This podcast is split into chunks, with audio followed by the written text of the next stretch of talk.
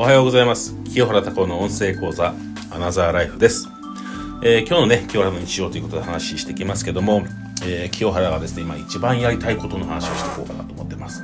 そうですねまあいろいろあるんですが、えー、と仕事としての話をしていくと来年からですね私新規事業をですねあの手伝うことになってて、まあ僕のね、えーこの物販を教えてくれた師匠との師匠のですね、また師匠がいるんですけども、その3人でね、始めていくっていうね、会社がありまして、そこでね、新たな新規事業をやっていくわけですよ。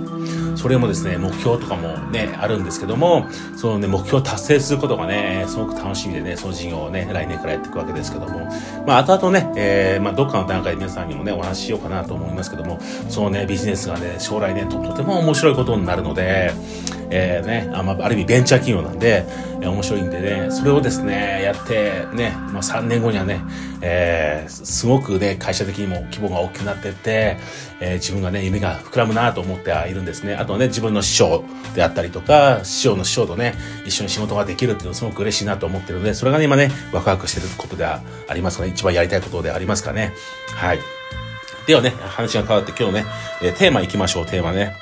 えーやりたいことを見つける方法という話をしていきます。そうですね。やりたいこと。うん私の中ではやりたいことを見つけるにはどうしたらいいですかということなんですけども、えーまあ、ネットとか見つけたりとか、あと本を読んだりとかで、やりたいことってそんな簡単に見つかるもんじゃないと思っているんですよ。うん、私も経験上ですよ。経験上。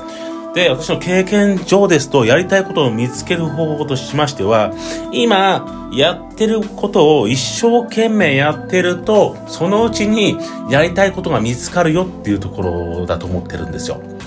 あとはもちろん、人から頼まれたことは、えー、もう、えー、もう100%答えることできないんですけど、なるべくやるようにしてるんですよ。人からなんか頼み事されました。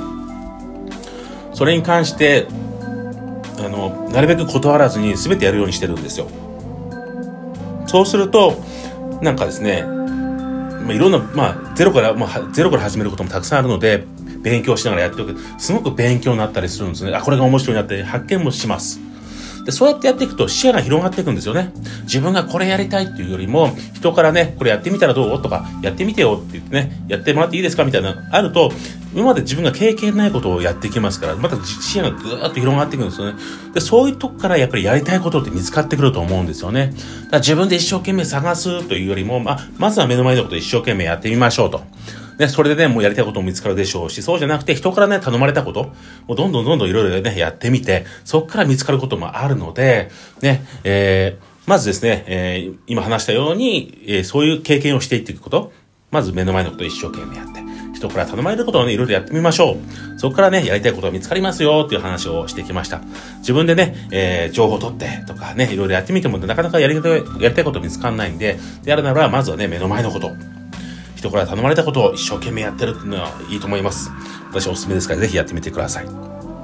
えー今日ですけども、えーコメントの回答していきますけども、えーコメントの中でいろいろあるんですが、え時間とお金がないんでできませんみたいな話を聞くと結構いらっしゃるんですよね。うんそうですよね。まあ、時間とお金がない。すごくわかります。わかります。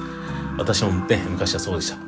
でもですね、よく考えてほしいんですけども、時間とお金がね、あるんだったら、そもそもこういうビジネスやりますかって話じゃないですか。私だったらやりません。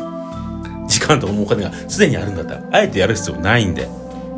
はい。であるならば、ちゃんと資産を築いていくような、ね、例えば不動不動産をね、現金で買っていくとかね。